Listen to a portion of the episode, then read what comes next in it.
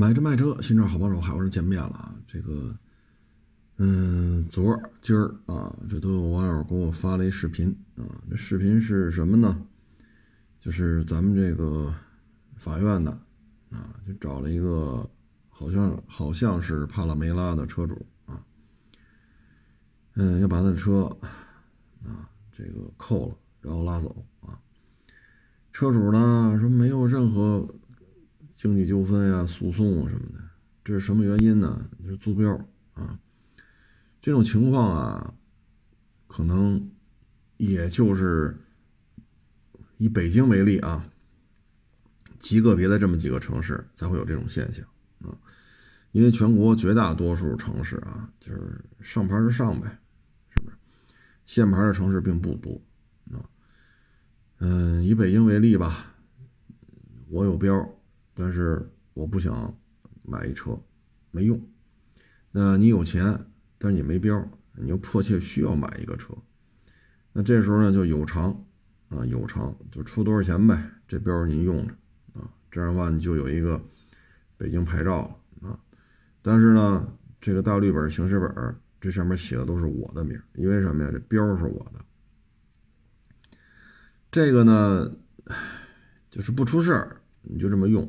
啊，出了事儿吧，种种危害之一，就是刚才我说的这个，就是您这个这个标标主啊，它涉及到诉讼了，败诉了呢，就经济赔偿的这种要求。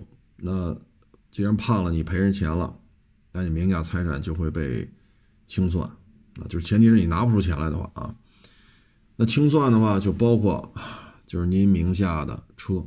啊，因为大绿本、行驶本这标是我的嘛，都写着我的名，所以这辆帕拉梅拉是您出的钱，说八十一百啊，这个一百五啊，甭管出多少钱，这个跟你没关系。法院从法这个法理上来认认为这台车是我的，而我有一场诉讼败诉了啊，那就把这台车抵出去呗啊。所以在这种情况之下吧。这个买帕拉梅拉这主呢，就属于废了啊！标呢跟你也没关系，车呢跟你也没关系。你说你花了八十、二百、三百，你花了多少钱买这车，也要法院扣了啊！这个风险还是比较高的啊！你像再举个例子啊，嗯，这就属于算了，这例子这例子别举别举了。这是牵扯一个诈骗了，咱不说了啊，说出来是心眼活泛的人一个学习的机会啊。再举个例子呢，就是汽车销售有限公司，就是 4S 店啊，他呢名下有好多标啊，他为了卖车啊，您不是没标吗？您买我车，您给我加点钱，这标你可以用几年。他用这种方式啊，卖了好多车，结果呢，过了两年。因为经营不善，啊，欠了很多钱，就被人起诉了。起诉之后就是赔偿吧，法院判了你败诉，赔人钱。这时候就把他名下这几十个标都找来了，找来之后这车全扣了，然后拍卖，所得款项呢用于原告的这种经济诉求方面的主张，啊，哎，这个就比较倒霉了，啊，还一个呢就是买房。啊，买房，你像北京啊，尤其是这种一线城市，它买房是有限制的。你像北京，你家庭为单位买两套是可以的，但你说再买，这就有难度了啊。那这个时候呢，像北京这边呢，有的解决方案就是离婚，哎，然后净身出户，把原来两套房归另一方所有，这一方名下无房，然后离婚之后。哎呀，真对不住啊，各位，这这这这各种事儿太多了啊。这个呢，北京还好啊，就是他可以通过这种方式啊，嗯，主要是在其他一些城市，我不我不说哪个城市了啊，这种纠纷比较多，他着急啊，因为房价快速上涨，他等不及这个，因为比如说啊，他这两口子都不是在这儿有户口的。也没在这儿有多少年社保，多少年纳税都没有。那在这种情况下，他买他买不了，他离婚不离婚都没用。但是呢，你有购房资格，但是你没钱。我有钱，我没购房资格，落在你名下把这房买了。那现在这个一线城市的房价，大家也知道，但凡是个好位置的啊，有学区、有地铁啊、有产业啊，方便找工作，有一些比较积极的一个来自于政府层面的一些规划啊，那这房价它没有便宜的。那三五千块钱你买不着，三五万都未必买得着了。就在一线城市里啊，那在这个时候，这房价可能就得八百万、一千五百万、两千多万。那这个时候本来我也没钱啊，但是我在这儿生活，哎，我有购房资格，你出钱我出标，那我这心眼就活泛了。这房子值钱了呀，对吧？因为法理上来说，这房子就是我的，跟你有什么关系？我扭头把它卖了。你有招吗？或者说，我就把它租出去，我就不让你住，你也没招。所以这里边也有纠纷啊。所以这事儿吧，我觉得是这样。您要是说租车啊，就是咱就说这车标的事儿，我建议呢，就是如果你特别熟悉啊，最好是有点血缘关系的啊，这样还好办啊啊，什么这个。表兄弟呀，啊，什么叔叔婶儿啊，啊，舅舅舅妈呀，啊，你沾点血缘关系的还好办一点，啊，嗯，我觉得还有解决方案呢。不行，你看那租赁公司，你上那儿租一个得了，对吧？你说有些租赁公司呢，他会提出这种定向的买车，比如说我就想开一个奥迪 A 六。啊或者说，我就想开一个这个，呃，别克 GL 八，哎，我要什么配置的，什么色儿的，行，咱可以长签一个长合同，啊，然后呢，怎么怎么收这个费用，咱商量好了，这车是你的，但是我租，啊，我承诺不低于多少年的租期，租金是多少，这样的话就好一点了。就突然一下，假如说租赁公司犯了案了，被人诉了，诉完之后还败诉了，收走收走呗，我大不了损失这个月的租金了，您说是吧？啊，你不会牵扯太多的这个那个，啊，说一件几十万上百万的车说没就没了，啊，然后我就开呗，对吧？我开够多少年？比如开够三年，你可以跟他去谈嘛，啊。然后开过三年，开过五年，怎么办？那你服务的好，车你也满意，您自身的买卖也运作的起来，那就再租一辆呗，对吧？说三到五年，你摇着标了，那你就买一个就完了。这些事儿不是很简单吗？是吧？你就这么办就就行了啊！因为刚才咱说那个开头那片子，那谁帕拉梅拉啊，百八十万这车，而且还是一个。配置比较低的啊，但凡是好点的，一百多万啊，一百多万啊，所以这个他就牵扯这问题了啊。你像这个车就说没就没，您说怎么办啊？您说怎么办？唉，包括房子这个也是啊，嗯，不过户啊，然后。你这个，你说你这个那个，啊，这个房产本不是你的名字，你这事很不好办，啊，很不好办，唉，所以我建议就是这钱呢，我不把它换成房子，可能你损失的这房价是吧，从七万五一平窜到九万一平，一年就窜这么高，你可能一百平你就少少一少挣一百多万，但是你得这么想。我钱放在银行了，这钱还是我的，对吧？一千万，你这一年大致啊四十万左右的息，啊，大致四十万左右的息，这是肯定没问题，啊。但你要是借别人的名去买房，这房可不是你的呀。他是一平米七万五涨到九万了，一平米你挣一万五，一百平挣一百五，但这收益是你的吗？啊，当突然一下来了这么大的一笔资产，法理上还就是他，所以就是稍安勿躁啊，不要说干什么事永远看到这个利，你要看到背后的风险啊。所以有些事就只能这么说了啊。当然了，现在帕拉梅拉贵了，因为现在帕拉梅拉全都加价，主要没产能啊，主要没产能，不像原来了有优惠。现在帕拉梅拉基本上中规的都得加个十几万吧，啊，所以现在这价钱就没法聊了啊，这没法聊了，嗯，没辙，产能受限啊，所以就加价呗。富豪又这么多啊，没法像过去了啊，说我上午东京吃卤煮啊，中午伦敦吃煎饼。啊，晚上曼哈顿大道我去吃那大葱蘸酱，这我发个朋友圈显得我多牛逼。但是现在富豪们没法这么干了，那怎么能显出自己牛来呀？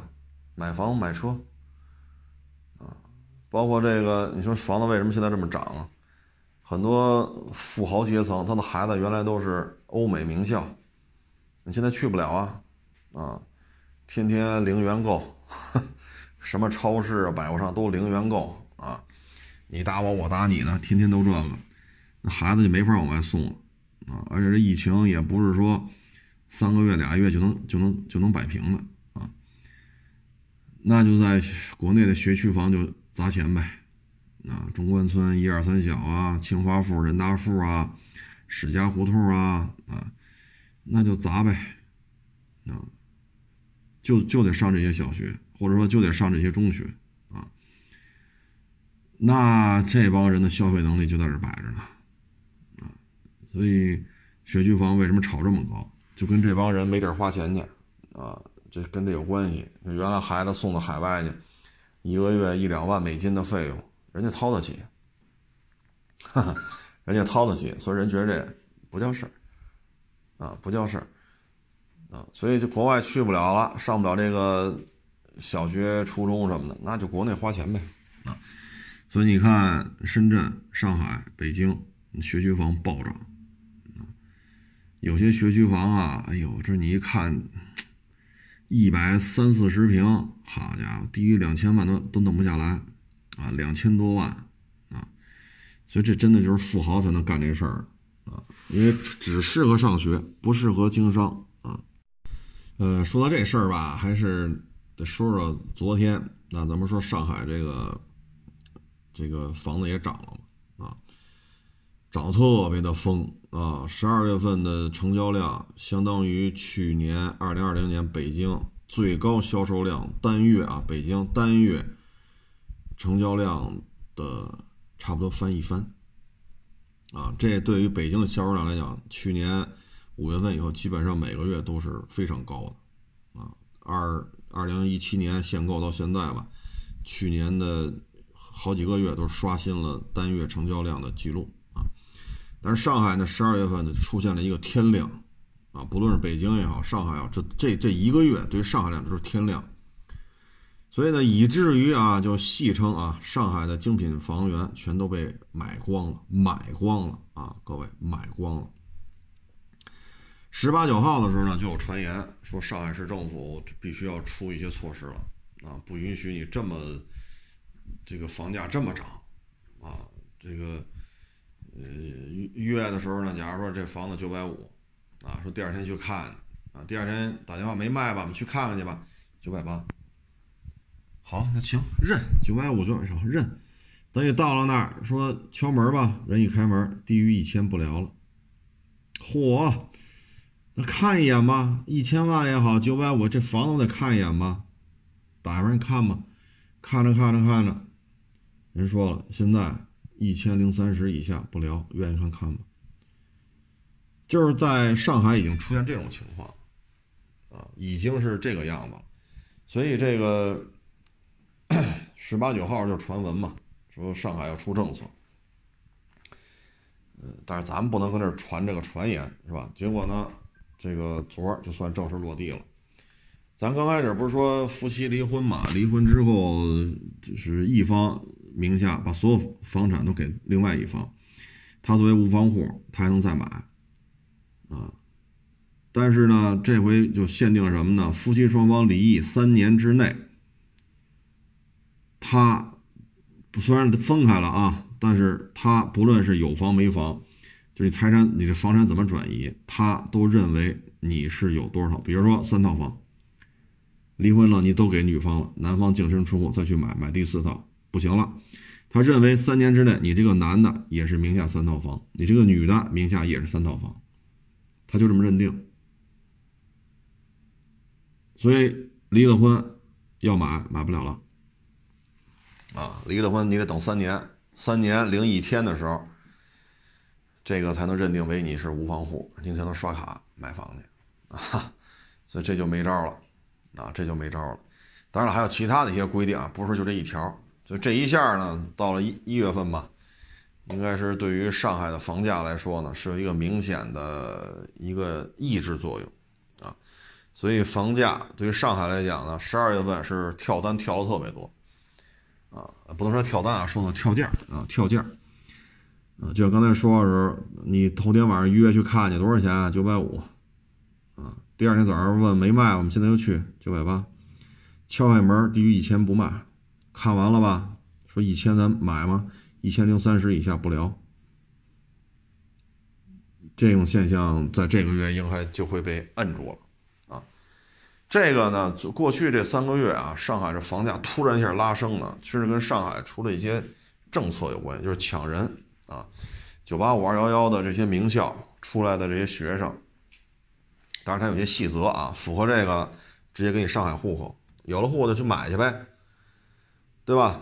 然后正好每年九月份、十月份，这大批的这个名校的学生不就毕业了吗？那他们毕业之后。办完了户口了，那九月、十月办完了就可以买了。所以十月、十一月、十二月，上海的这个成交量就是天量，特别十二月份啊，戏称为买空了上海挂牌的这些精品房源啊。哎，这个嗯，反正还是就是没指标啊，就别买。啊，有指标呢，您就拿着，因为买房买车都是一样，啊，呃，这里牵扯的风险还是蛮高的，你包括这车，你说您租的标，假如说撞了人了怎么办？说这个保险呢上了一百万二百万，说够赔的，行，那要不够赔的呢，对吧？有些恶性事故，那可能不是死一个，啊，那可能对方死了四五个，每个都得一百多，那您这就赔不起了，赔不起了就找车主呗，对吧？大绿本、行驶本都是您的名不找你找谁？你这就没办法了，啊，所以这个车牌啊，租确实存在着很多很多的风险，啊，这是客观存在。啊，咱们就是简单的举一些其中比较典型的案例，跟各位做一个分享。呃，大主意还是您拿啊？就跟昨天有网友问我，三点二六缸自吸这算大排量？我说大主意您拿，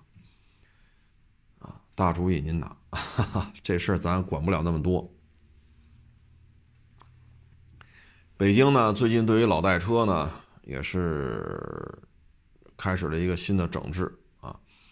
呃，抓了不少老代车，啊，然后对于一些经销商也做出了一些惩处，啊，这是好事儿，因为生产、销售、使用，这是一个产业链，当你把销售和使用这两个环节给它掐死了，那这些不在北京版图行政行政管辖区之内的，啊，就在北京行政管辖区之外的这些老代车生产厂，他们就会受到影响，受到影响呢，可能，哎。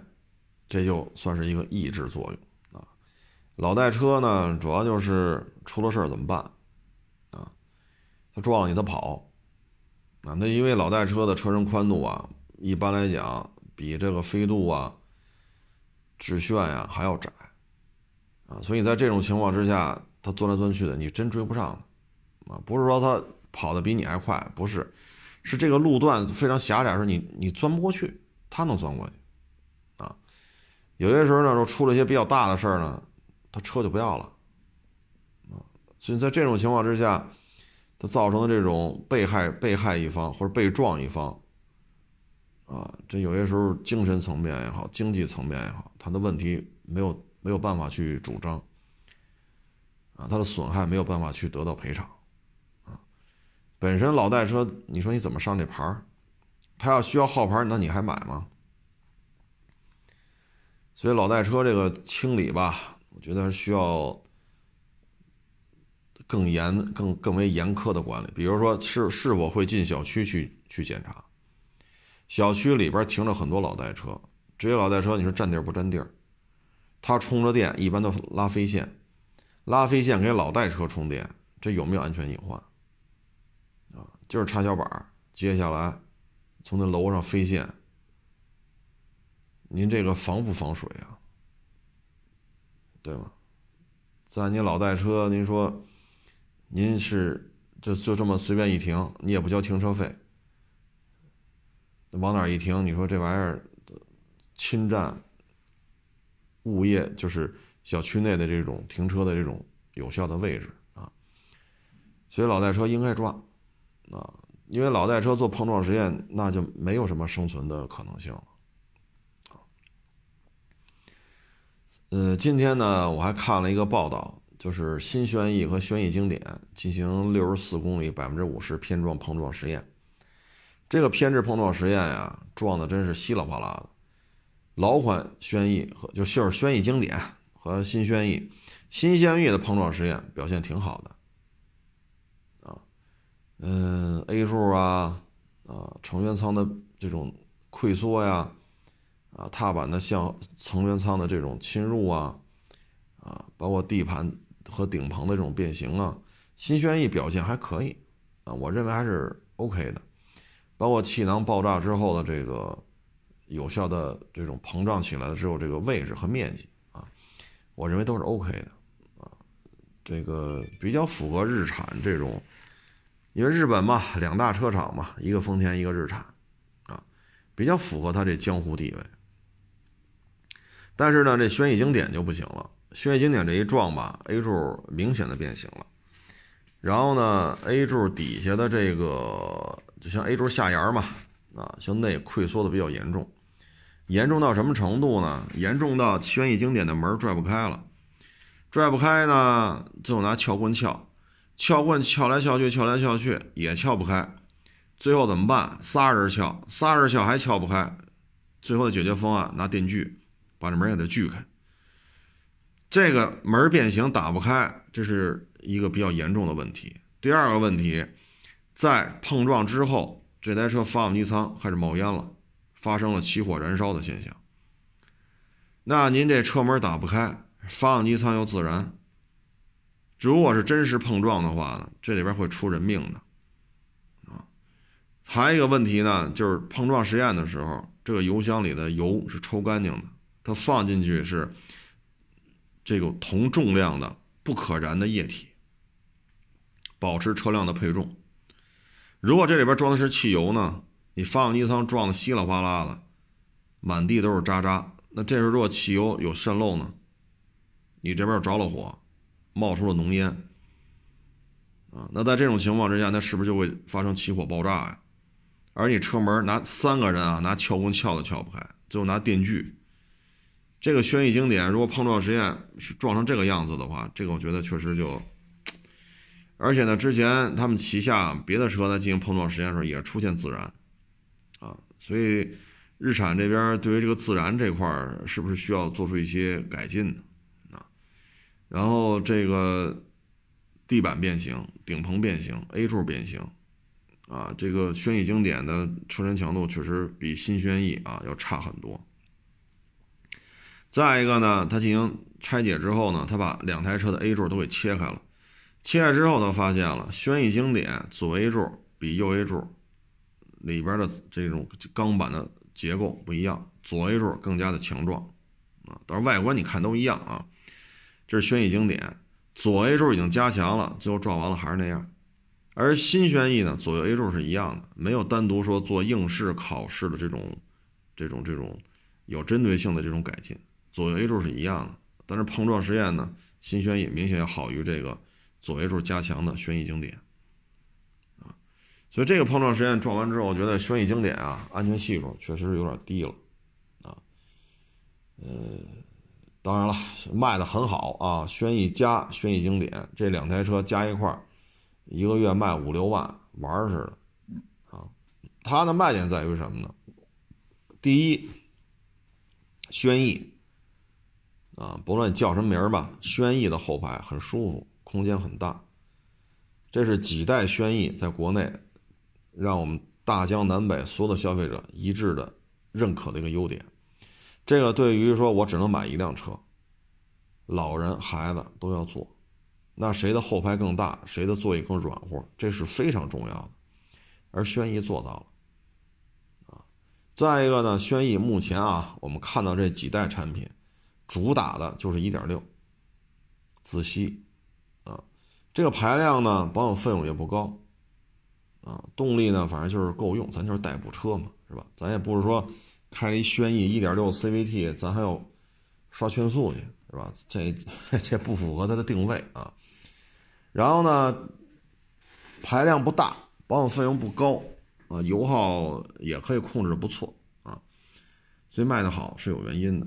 啊，它的后排卡罗拉雷凌比不了，啊，朗逸呢也稍微差一点，啊，你至于说思域呀什么的，这跟它的后排还是有差距的，所以一直坊间称之为小天籁，主要是后排打分还是比较高的，评价很高啊，所以在这种情况之下吧，这次碰撞实验，嗯。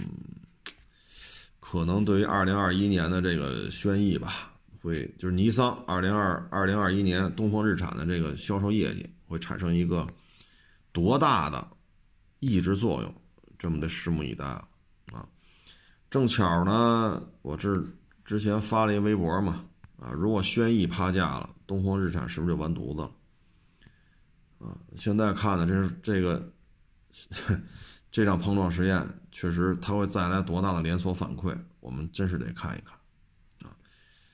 呃，碰撞说变形溃缩什么比较明显，这个也不老少啊，很多车都这样。但是碰撞完之后门打不开还自燃，这就很可怕了啊，很可怕了。碰撞之后呢，发动机舱转的乱七八糟，这里边就有一些油液就会渗漏出来。啊然后你发动机舱又着火，最后经过检查呢是，这车头不是风扇吗？风扇后边有电机嘛？电机这块电路短路导致电机擦出火花燃烧，把电机的这个塑料框架都有变形了，就融化了。啊，就高温之后就有有燃烧融化的这种这种痕迹啊。这时候如果有汽油在上面，它起火是没有问题的。啊，这是完全达到。汽油起火的这种助燃点燃的临界点了，没有问题啊。嗯，这就是碰撞实验的结局啊。哎，这说什么好呢？啊，反正我们也期待吧。这家媒体，嗯，因为你这么撞下去，肯定主机厂投广告的时候就会有一些不同的意见出来了啊。嗯，我们也希望这家媒体能够把这个事情做下去吧。啊，呃让我们看到更多实战型的这种，或者说接近于实战的这种车对车的六十四公里的百分之五十对百分之五十的偏置碰撞实验。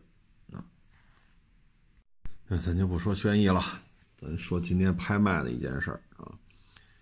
零九年的 LC 幺二零普拉多啊，这台车呢，拍卖价加上服务费过六十了啊。拍卖价，哎呀，这真是天价呀！啊，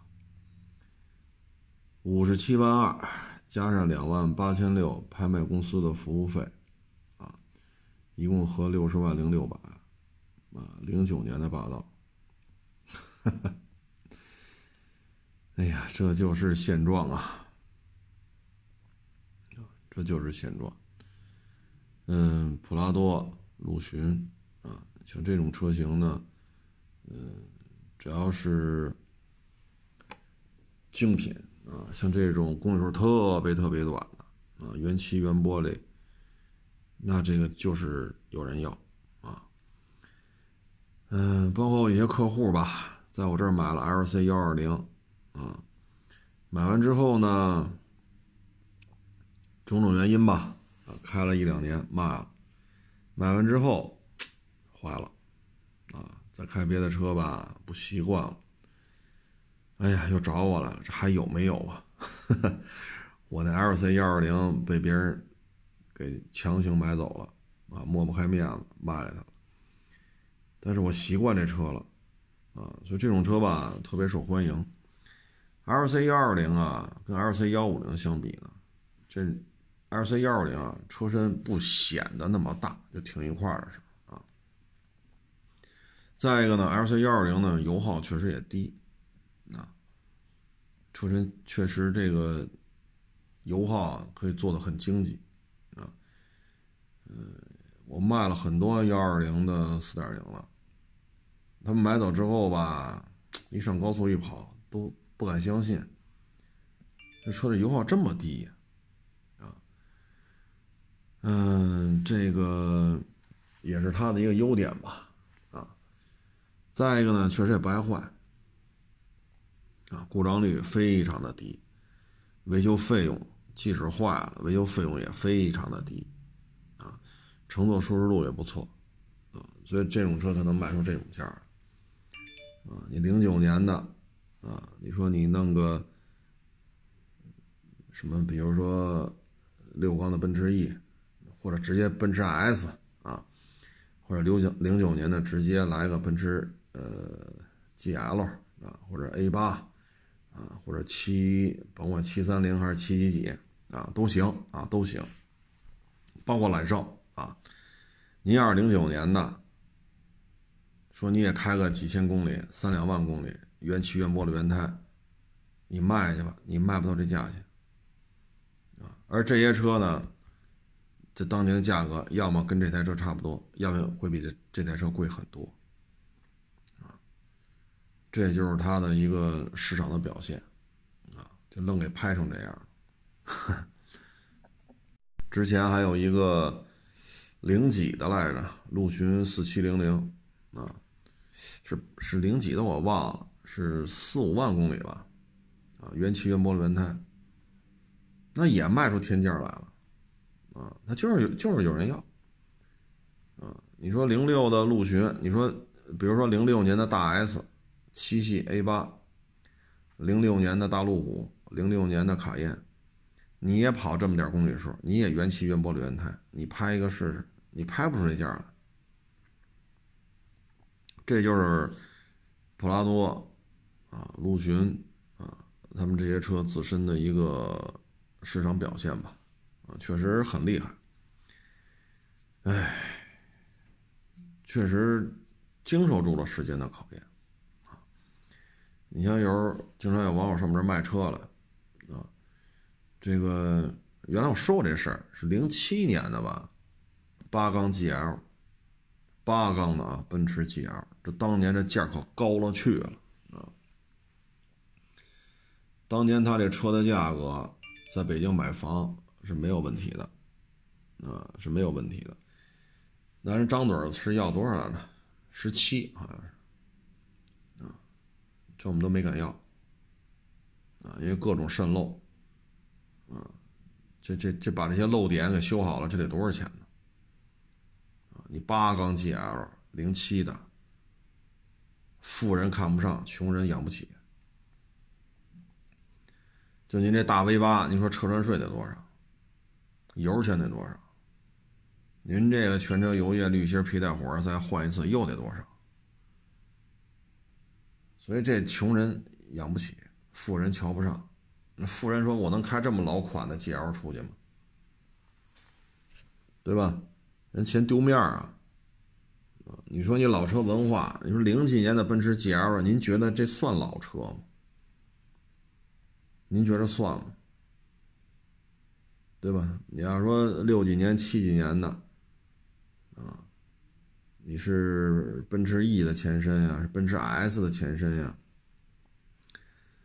对吧？或者说其他一些车型的这种比较版本比较早的，哪怕说年份近一点啊，奥迪 V 八，这不是 A 八的前身吗？奥迪 V 八，那也行啊，也行啊，或者国产的奥迪一百，品相特别好的也行啊啊，或者说这个，比如说第一代大切诺基，啊，现在北京已经见不着了啊，一五年、一一四年还能见着，现在见不着。你看这我有个说头啊，对吧？你说这零七年的，您能您算是玩老车吗？对吧？你说老车文化，你把零七年的奔驰 GL 都算进去，这是不是有点不合适？啊，所以这种车它就是叫不上价啊。但你要让这零零六年的陆巡四七四万公里，好像是原漆原玻璃原胎，那车里边那塑料薄膜就包那个后就遮阳板。还有后边后边的座椅的那个塑料薄膜出厂还都在，人就能卖出天价，啊，你爱听也好，你不爱听也好，只有他能卖出这个价，啊，这也就是为什么丰田的这些车型的二手市场为什么价格这么坚挺，这是有原因的啊。你至于说现在的丰田车嘛，我觉得，唉，L C 三百啊，我没见着。但是说是今年四月份正式亮相，这今儿还得看。我们现在能说的就是 L C 幺二零、L C 幺五零，包括 L C 一百、L C 二百这些马路上经常能见到的车型，他们确实在大江南北经受住了考验。啊，你不论是东北啊、云贵川啊、大西北啊、新疆啊、青海啊、嗯西藏啊、啊宁夏、甘肃什么的，就是这这车是经受住考验了。这一点是事实，对吧？在那些相对复杂的自然地貌当中，那 L C 三百是不是还会有这种疯狂的状态？这我也不知道啊，因为据说是三点五 T 加混动加十 A T，所以我们也只能看了。因为二手车值不值钱，时间证明一切。你你说你确实啊，咱这车销量没有 RAV4 高。就霸道陆巡啊，没有 RAV4 高，没有 CRV 高，没有没有这个什么途观 L 高，没有途昂卖的多，对吧？这途昂一年还卖七万九千多台，你这个普拉多陆巡一年卖不了这么多，一年卖个两三万辆就算不错啊。保有量呢没有那么高，但是满大街能见着，这也是事实啊。所以呢，在这样一个满大街能见着的情况下，还能卖这么高的价就是自身品质的问题。它确实经受住了时间的考验啊！您说我就住东单是吧？我就去西单上班去，那你开霸道，这确实这车也发挥不出来的作用的啊。但是刚才说那地区啊，自然地貌、自然环境比较严苛的时候，它确实表现很好。L C 三百呢？我们现在能知道大概啊，不见得对啊，就三点五 T V 六加十 A T 可能会有一个混动啊，等于组成一个动力系统啊。嗯，具体我们看吧，说四五月份亮相啊。L C 幺八零呢，这个就不太乐观了。虽然说还是带大梁的，但是现在种种消息吧，有可能 L C 幺八零是二点五四缸自吸加电。这这油电啊，就是类似于 RAV4 啊，类似于呃威兰达，包括下一代汉兰达、全新塞纳啊，就就就就这么个东西啊。但是它这低速四驱怎么做？对吧？你这个一把锁、两把锁，你几把锁，反正你这玩意儿这个锁这个问题怎么解决？是吧？你说我牛装八把锁可以，你让我们看看这种东西，低速低速四驱怎么做？啊，你这你你准备提供几把锁啊？这锁你怎么来？因为按照现在呢，它是电电控的，它后桥呢是电机带着俩半轴跟那转，后桥到前面之间没有传动轴的。那你在这种情况之下，你这个这很多问题咱还得看啊。现在没法去去去研判这个问题，因为 L C 幺八零要在 L C 三百之后亮相，很有可能今年。二零二一年我们见不着 L C 幺八零，那我们今年百分之九十九的概率啊，甭论上半年下半年，我们能见到 L C 三百，啊，所以到时候还看吧啊。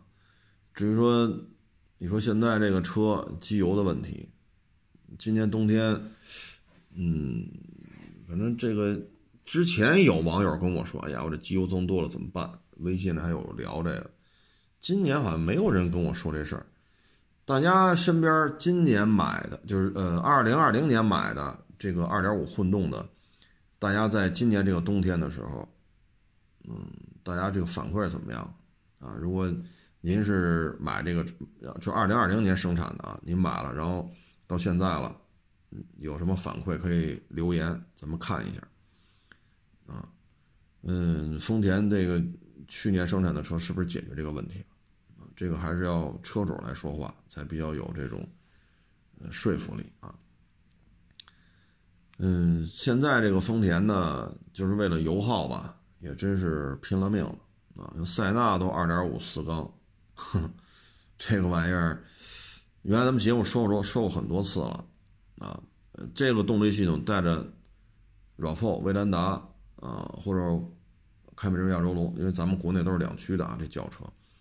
就这套动力系统带着这些车，四驱的有 RAV4、威兰达，两驱的就是凯美瑞、亚洲龙，它还好，它跑起来还好啊，因为这个体重啊和这个是在这摆着呢啊。但是呢，到了埃尔法、威尔法身上评价并不高啊，因为我买过2.4的，我买过3.5的，就埃尔法啊，我买过，我也卖过，所以呢，这个然后再一开这个混动的，这个感觉就确实差点意思。啊，它不如大六缸，三千五百 cc 大六缸酣畅淋漓。啊，它不如那个，但是油耗低啊，哎，车船税低啊。可是话说回来，花百十来万买一六缸大金杯啊，虽然说叫威尔法叫埃尔法，花百十来万买这么个东西，他在乎这点车船税吗？说这不是六缸的了，车船税低，油耗低。您说花百十来万买一面包车的，在乎这个吗？您说呢？他在乎点耗油量吗？对吧？我们前两天收车去，去别墅区，人家有钱，嗯，这别墅就好几套，啊，房子有多少套自己都说不清楚，就这么有钱。人家说了，阿尔法怎么没有八缸的呢？那咱们一聊，可能是逗闷子呢。你这这是瞎扯淡，不是？人家真有这个消费能力。啊，因为你说别墅就好几套，有多少房子也说不清楚，就有钱到这种程度。人家说你为什么不有八缸呢？你弄一四六，你弄一个雷克萨斯 L M 四六零，啊，那有面儿啊啊！你甭管我这个玩意儿弄一八缸，你这个你吃饱了撑的你你甭管，哎，我要这个牌面。所以，咱不说这牌面问题了，就是这个到了埃尔法、威尔法，他们比 RAV4、威兰达要重。那塞纳又比威尔又比威尔法、埃尔法又大，啊，又大了一圈。所以这动力系统吧，反正也值得是，就是看吧，啊，万一丰田调的很好呢？塞纳是做的很好啊，因为我卖了很多台塞纳。啊，我对塞纳驾驶起来感觉我还是比较认同的，啊，嗯，当然了，如果您开那车况不好，那就是另外一回事，啊，反正我这做的塞纳车况都挺好，啊，包括我这不是刚收了一个塞纳吗？啊，这个网友也来看了试车置换什么的，非常好，啊，比想象的好很多，就是你没接触，你接触就知道了，啊，当然前提是车况好的啊。嗯，确实很满意，啊，但是这个二点五四缸加混动这种四驱的，咱真看吧，就时间能证明一切，啊，时间能证明一切。如果它它还能做到非常让人满意，那它就依然会保持一个高昂的二手车的价格。如果这一代丰田车它的表现不让人满意，那它二手车价格就会下滑，这就是客观现状。这就是客观的事实，啊，所以很多问题呢，我现在就是想看看咱听众朋友谁有那个二零二零年生产的、二零二零年上牌的二点五混动啊，你也可以是亚洲龙，你也可以是凯美瑞，你也可以是 RAV4、威兰达。您看今年这个冬天吧，呃，具体表现怎么样？机油是什么一个什么样的状态啊？可以分享一下，咱们也看一看车主实际用车当中，丰田是否做了改进？嗯，昨天不是说了说北京吉普吗？我记不清了啊。九几年的时候，当时北京吉普大当家的是一大姐，但是真惭愧啊，真是惭愧，我想不起来人叫什么。当时也是很感慨啊，确实也想干事儿啊，但是无奈就改颗螺丝都得折腾一年多，折腾一年多之后还不让你改啊。这当然你是在这边生产这边卖，那这边吉普体系的人，那这车不好那就挨骂呗，嗯。唉，所以说事实能证明，时间能证明一切嘛？啊，时间能证明什么呢？就是第一，自主品牌是必须要搞的，比如说长城，比如说吉利，啊，是自主品牌必须要有，啊，如果没有的话，那夏利还得卖到十万呢，那桑塔纳还得卖到二十四，你你你你你不搞自主品牌是没有没有希望。那那老外凭什么主动给你降价玩？那凭什么？你像威驰，当年二十自动挡带导航就卖二十，凭什么现在威驰一点五自动的就卖八九万块钱？凭什么呀？当年威驰有这价吗？那会儿一点五四 AT，啥有啥？那就卖这价，十好几万，大顶配二十万，爱买不买。所以你不能指望着资本主动让利于民，啊，把自己的绞尽脑汁怎么，我就挣一点点，然后这这是不可能的。你只有竞争，就二手车一样。那全中国假如说就我一人卖二手车，别人都不许卖，那就我这二手车我就得卖天价。为什么没有竞争啊？对吗？没有竞争啊，爱咋咋地，爱买不买出钱。二全国二十就我一人卖，我我就得这么来。所以这是竞争，自主品牌就是竞争，啊，所以自主品牌必须要搞，啊，你像那 K car，哼，这一九年的那个本田零点六六那个前驱自动挡，那个胳膊肘往上的金属部分就裸露着座舱里边，就这样的车你能接受吗？跑了七千多公里，原漆原玻璃的，一九年的 K car，八万一。您能接受吗？你现在咱国内说八万多买一车，好家伙，胳膊肘往上全都裸露着金属框架，这 对吧？这这你肯定接受不了，卖八万多，我了个去！八万多你得给我提供全景天窗三六零了，是不是真皮垫座？哼，大液晶屏，八万多你得给我提供这个了，还得是个 SUV 了。所以这就是竞争啊！所以现在威驰就卖这价钱。飞度就卖这价钱，啊，所以自主品牌必须要搞，啊，没有自主品牌肯定没戏，啊，再一个你说你像咱们自主品牌，那当年吃了多少哑巴亏，啊，当年他去买那个伊尔七十六运输机，啊，钱都交了，什么都都付完了，不给你。哎，知道你缺这玩意儿，你就拿运七、运八开去呗。你说你主战坦克没法空运，这个那个那那跟我，我就不让你弄，缺钱缺钱我也不卖给你。最后那不是也急了吗？这他妈太伤自尊了，这个，最后是不惜一切代价搞。你看运二零，呼啦啦呼啦啦，这这装备这么多架了，这都是被逼上梁山了呀。真没有办法了，包括当年的预警机，所有钱都付了，也也咱也提供一二七十六了，雷达也装上，什么都弄完了，不许卖给你。你想想，最后也是急了眼了吗？自己搞，这不现在也弄出一大堆预警机来吗？咱国家到底有多少预警机？光正式服役的就不下五种了。所以自主品牌必须得搞。啊，你可以指责哈弗 H 九、哈弗大狗，你指责的这不好那不好，包括贬值率，这我都认。啊，这我都认。你像一五年第一批哈弗 H 九大顶配加上购置税什么的三十二三吧，啊，跟当年的四驱七座豪华二九九八的汉兰达报牌价差不多少，那个大概三十六，因为加价嘛，这大概三十二三。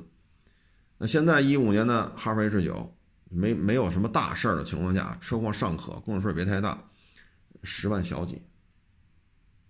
啊但凡是底盘糊的不成样子了，那，几万块钱，啊，它确实它有这这这种不足那种不足，但是它的出现确实让你解决了你不想花那么高的钱买一霸道，你买它价钱要省这么多，这个问题是不是解决了？对吧？而且你像这个六年了吧，一五年到二一年，哈弗 H 九也是越做越成熟，越做越精致。你给我腾个三百，你说类似于哈弗 H 九这种配置的，你要买霸道的话，那现在两把锁、如行、KDSS 四点零、小书包、大油箱这样的霸道，现在没有货啊。去年年底的时候喊到一百，，V 叉呢喊到八十多，你说你接受吗？就是说，国产的时候，四点零也好，三点五国产的时候，这霸道是不是也便宜便宜也得四十多？三点五的分时四驱的霸道四十多，对吧？那比哈弗 H 九是不是还是贵？所以没有自主品牌，很多问题就不是这样了啊。所以自主品牌还是必须要搞的，不论是军工啊，还是汽车、手机、家电。你看现在家电基本上，海尔啊，啊，什么格力呀，啊，美的呀，不基本就是咱们的了吗？现在全世界大的家电家电的这种供应商基本就是咱们的。那我小时候，那电视那买不起啊，那全全是老外的牌子，偶尔就买了什么，呃，牡丹呀，熊猫啊。嗯，那会儿洗衣机是白菊牌的吧？是什么来着？我也忘了，反正质量就是不好。啊，那会儿都得买索尼的，买松下的，买夏普的。那家电不都是日本人的吗？后来要引进什么什么长什么阿里斯顿是是什么来着？说说是意大利的技术啊。现在你再看看。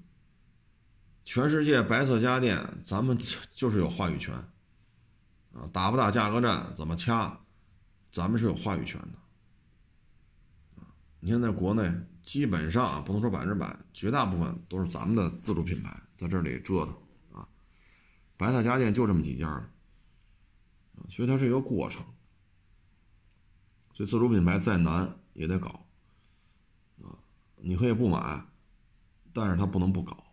啊，你可以指着长城你骂大街，啊，你骂比亚迪，你骂吉利，你去骂长城，骂北汽，骂华晨，骂是你的权利，啊，别把自己 遮进去就行。你愿意骂你就骂，但是呢，自主品牌必须得搞，啊，不搞肯定不行。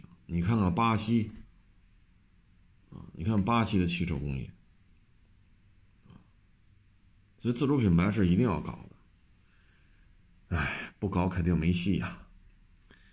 今天还看了篇文章，给我给乐坏了。中国足协呀出了一限薪令，好像是年薪不能过五百，就说到五百吧，到球员手里大概好像就三百多一点。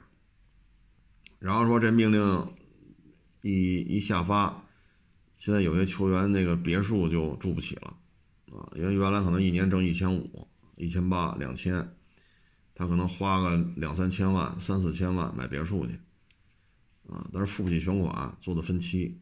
那你现在年收入就剩三百三百多了，各种商业代言呀、商业活动也越来越少，因为疫情期间嘛，啊，那这足球也不让你有观众，你也没有门票收入，就两个球队在那踢来踢去，没人看了，因为疫情防控不许有人进来啊，所以今年这个足球圈啊不好混。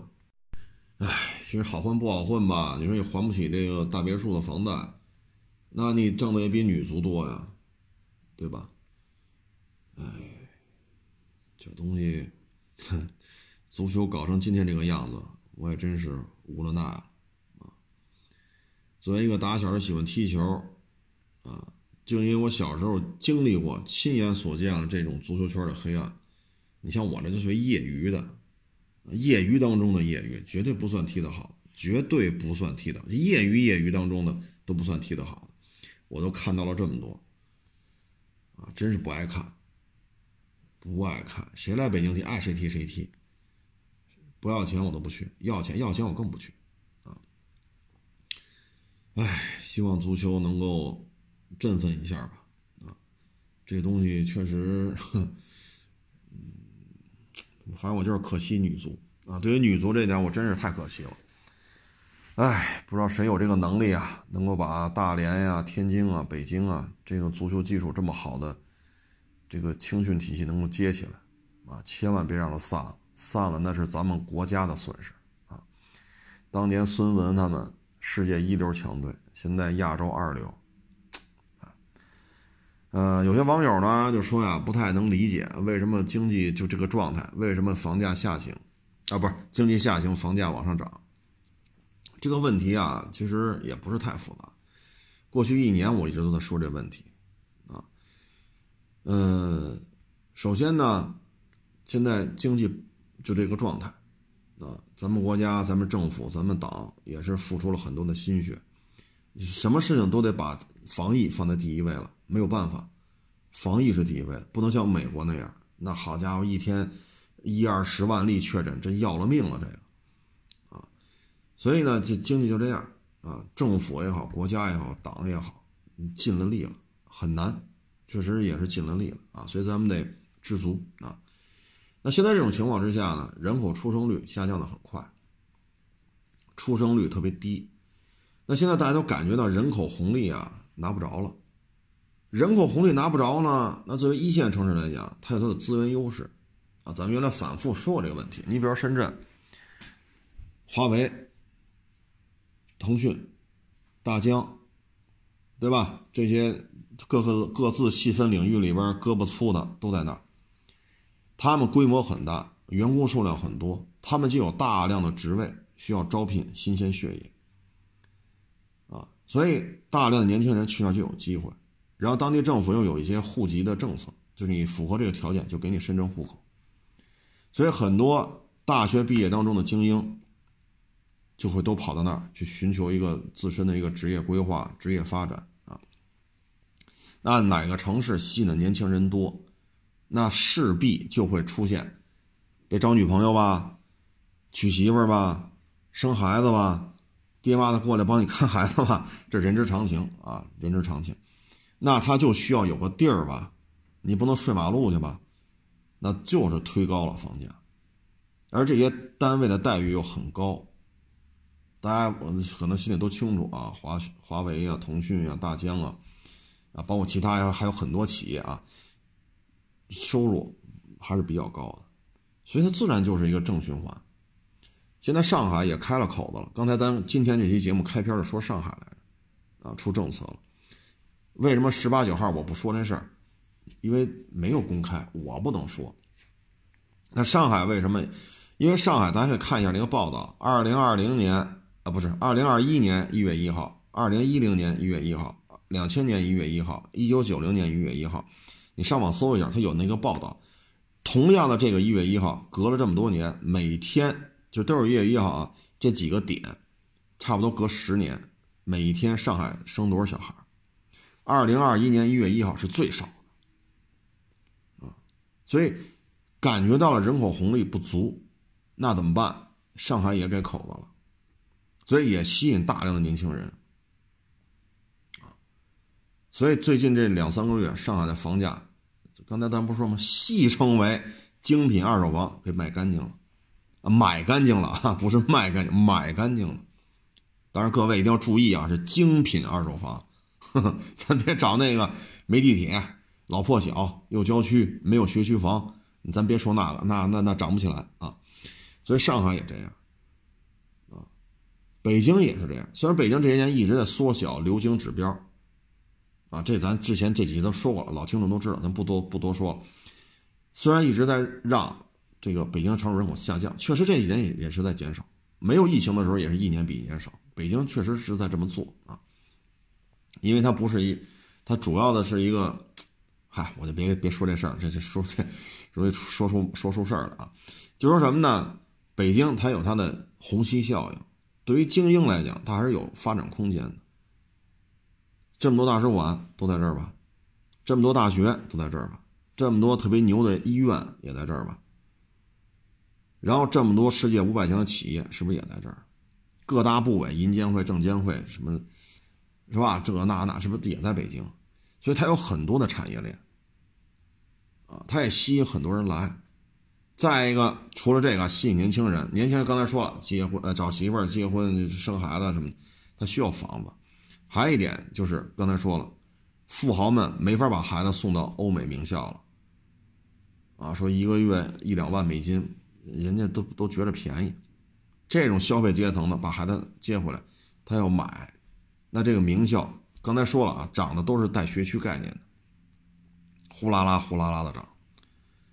说这些原因推动了房价在上涨，还一点呢，就是实体经济不好做，非常不好做，很难。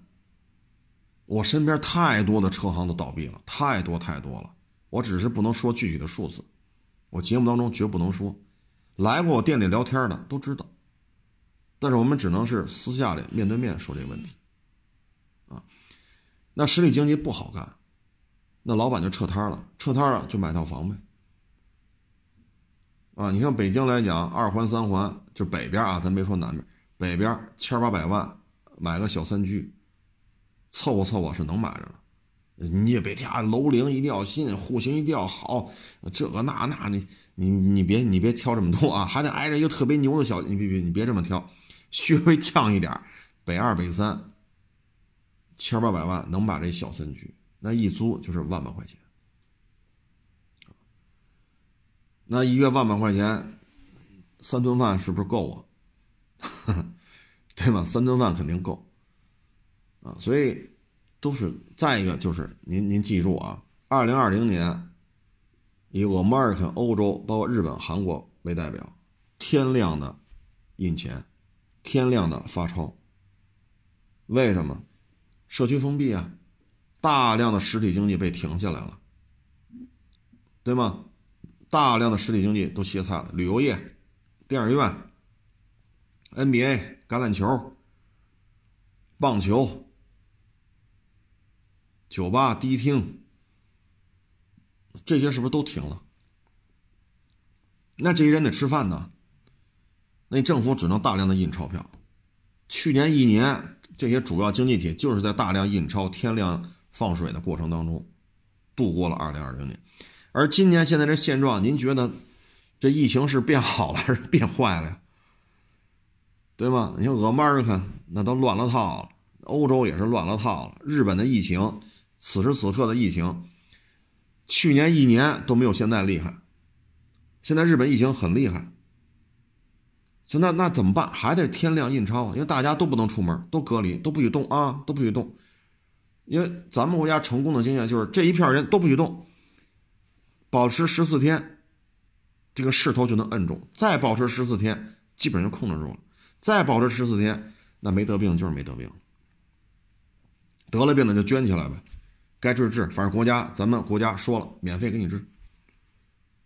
就咱们国家有担当啊，免费给你治。只要你有身份证就行，中华人民共和国公民，免费给你治。咱们国家有这个大国担当，包了，所有费用包了。那这个期间，这个人得吃饭吧？你那就是天量印钞嘛。那钞票越来越多，固定资产价格，您说怎么办？您说怎么办？你可以回想一下，当大家比如八十年代，你挣二十八块五，我挣三十二块六，厂处级也要挣个五六十块钱的时候，那会儿油条多少钱一根？那会儿我从家里拿一分钱，我能出去买着吃的。这我我这么说大家能理解吧？我家里我能给我一分钱，我出去能买着吃的。现在我给你一分钱，你买一个我看看，对吗？你说北京五块钱吃碗素面条，这这个五环里五环外，够呛了。就现煮的，不是方便面那种了，就是素面条，你可能够呛了，基本上都得十块了。你看，比如说我加一鸡腿儿，我一个荷包蛋，那您这 十块也没戏啊。所以这就是，当然我说的不是那么严谨啊，就大概其实这么个意思，就是各大主要经济体都在天量印钞，这是一个大的环境，这你不得不否认啊，不，你不得不承认，你没法否认，这就是现状。你不得不承认，这就是现状。然后这一线城市虹吸效应，那你看鹤岗为什么便宜？一年比一年便宜。哎呦，之前五万买一个两居，哎呀，真便宜。结果再给我一年四万了，再过一年三万五了。那他怎么就没边没边了呢？你盖这么一栋楼，砖头得多少钱呢？水泥得多少钱？那电线、灯泡、上下水管子得多少钱啊？哎，怎么就这么便宜呢？人大幅度减少啊。这是不是事实？那现在人口暴涨的城市就是深圳、杭州、宁波，啊，包括南京，啊，就是人口，就它吸引年轻人，所以就是几大因素就导致这个，就是就是就是这个现状。啊，去年一年我一直在说，有机会你赶紧买。啊，你买不了是东单西单是中关村的，那你四环外五环外，守着地铁地铁口近点的，对吧？户型什么的过得去的，对吧？能能说咱只能买得起六环的，那就没辙了，那只能六环。咱买得起五环的，咱买个五环的，啊，或者说五六万块钱一平，您南二环、潘家园、东二环你转转，那最起码占个市中心近，二环边上这肯定算市中心呢。对吧？就过去一年我都在说这事儿，那放放了一就天量印钞，那最终这些钱，你看啊，能正常进行经济往来的只有咱们国家。那我说的是主要经济体啊，我说的主要经济体只有咱们国家。那这些钱往哪了？往哪去？你说你现在去美国开工厂去，塞纳都跑咱这边生产了，叉五也跑这边生产了，GLE 也准备来了，哼，上汽奥迪有可能。要么搭个 Q 七，要么搭个 Q 八。现在主要经济体都在都要往咱咱们这边投资，你明白这意思了吗？所以水涨船高啊。至于说房租下降，那是没办法，决定房价的是有钱人，决定房租的是打工的。我这么说啊，很多人可能不爱听啊，可能要骂大街了，但是我说的是事实啊。决定房价的就是这些有钱人。决定房租的是打工者，因为有钱人觉得我这一千万买套房，我最起码毛的没有那么快，如果核心地段的话还有保值的功能，他是这么想的。那这个但是打工来讲，哎呀，原来一月挣八千，我能租个一千五的、两千的、两千五的都可以租，现在八千改成六千了。年终奖也没有了，那我再租个两千五的，我租不起了。我现在只能租一千五。那原来八千的时候，一千五、两千、两千五都行。我年底还有年终奖呢，哎呀，年终奖发两薪、发三薪，我一下弄个一两万块钱，一千五也能租，两千五也能租，无所谓啊。那现在不行了，八千降六千，年终奖没有了，那我就只能租一千五的了，因为我一个月就剩六千了，没有年终奖了。那他消费不起，那房租就往下降呗。但是这也分，啊，核心地段的房租还是很稳健，所以你会发现呢，住宅类的价格在上涨，写字楼的控制率在上升，写字楼的控制率在上升，民宅的价格在上涨，当然也得分啊，核心地段，核心地段，核心地段民宅在上涨，啊，但是上海啊、深圳啊，写字楼的出租率总体看啊是在下降，而且比较明显。这就是刚才我说的这个因果关系，啊，大概就是这么一情况。所以今年您看这疫情搞得了吗？您觉得春暖花开，全地球就没有疫情了？我要这么说，你信吗？你是肯定，你肯定觉得 我这胡说八道呢。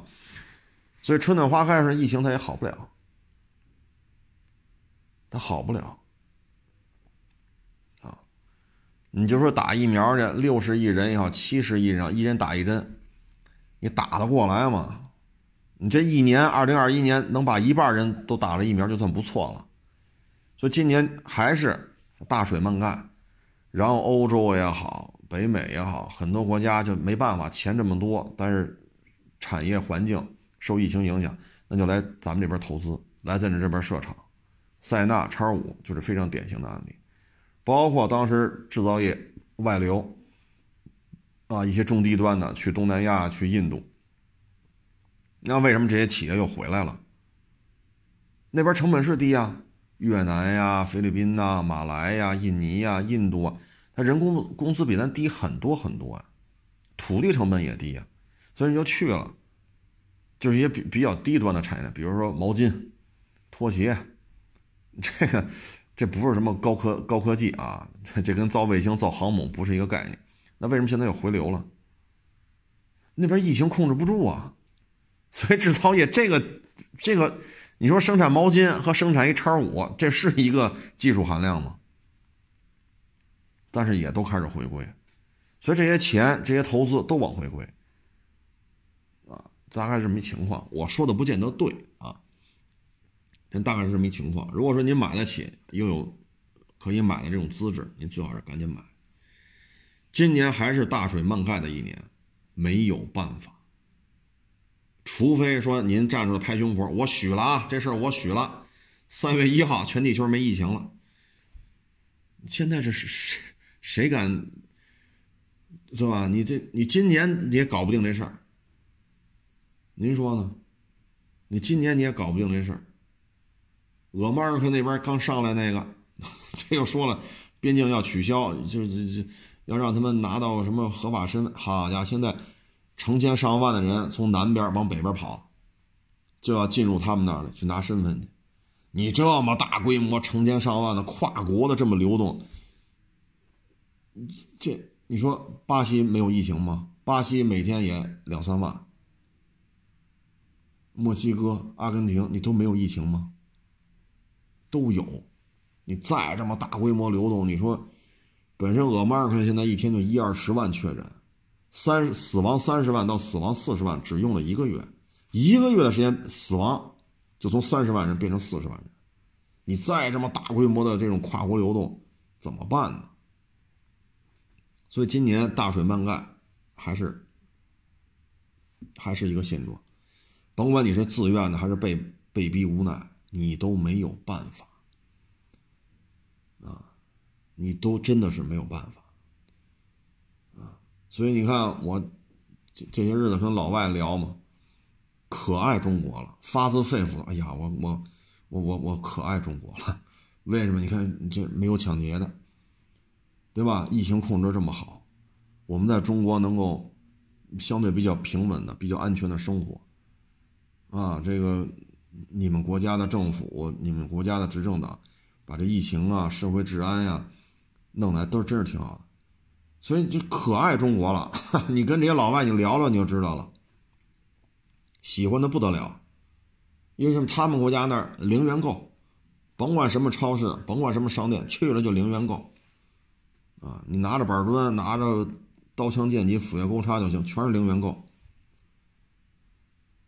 你在这边可以正常的工作，这已经是很幸福的一件事儿。哎，不说那么多了啊，不说那么多了。嗯，总体看吧，中华民族是一个比较勤奋，啊，比较勤奋，这个愿意拼搏、愿意努力、愿意付出的这么一个民族，所以我们才能七十年代吧，八十年代初改革开放，然后到现在基本上就达到这比较高的一个生活水准了吧？啊，你最起码这不像我们小时候吃个油条那哈喇子流的哟。那油条都不能做到天天吃。现在你让我吃，我也不吃，那油太大。哼，你这不就是进步吗？是不是啊？所以，哎，过去这一年吧，我相信所有的听众朋友都会更加的爱国。啊，没有对比就没有伤害。这一年疫情都在发生，就看出来了哪个国家更好。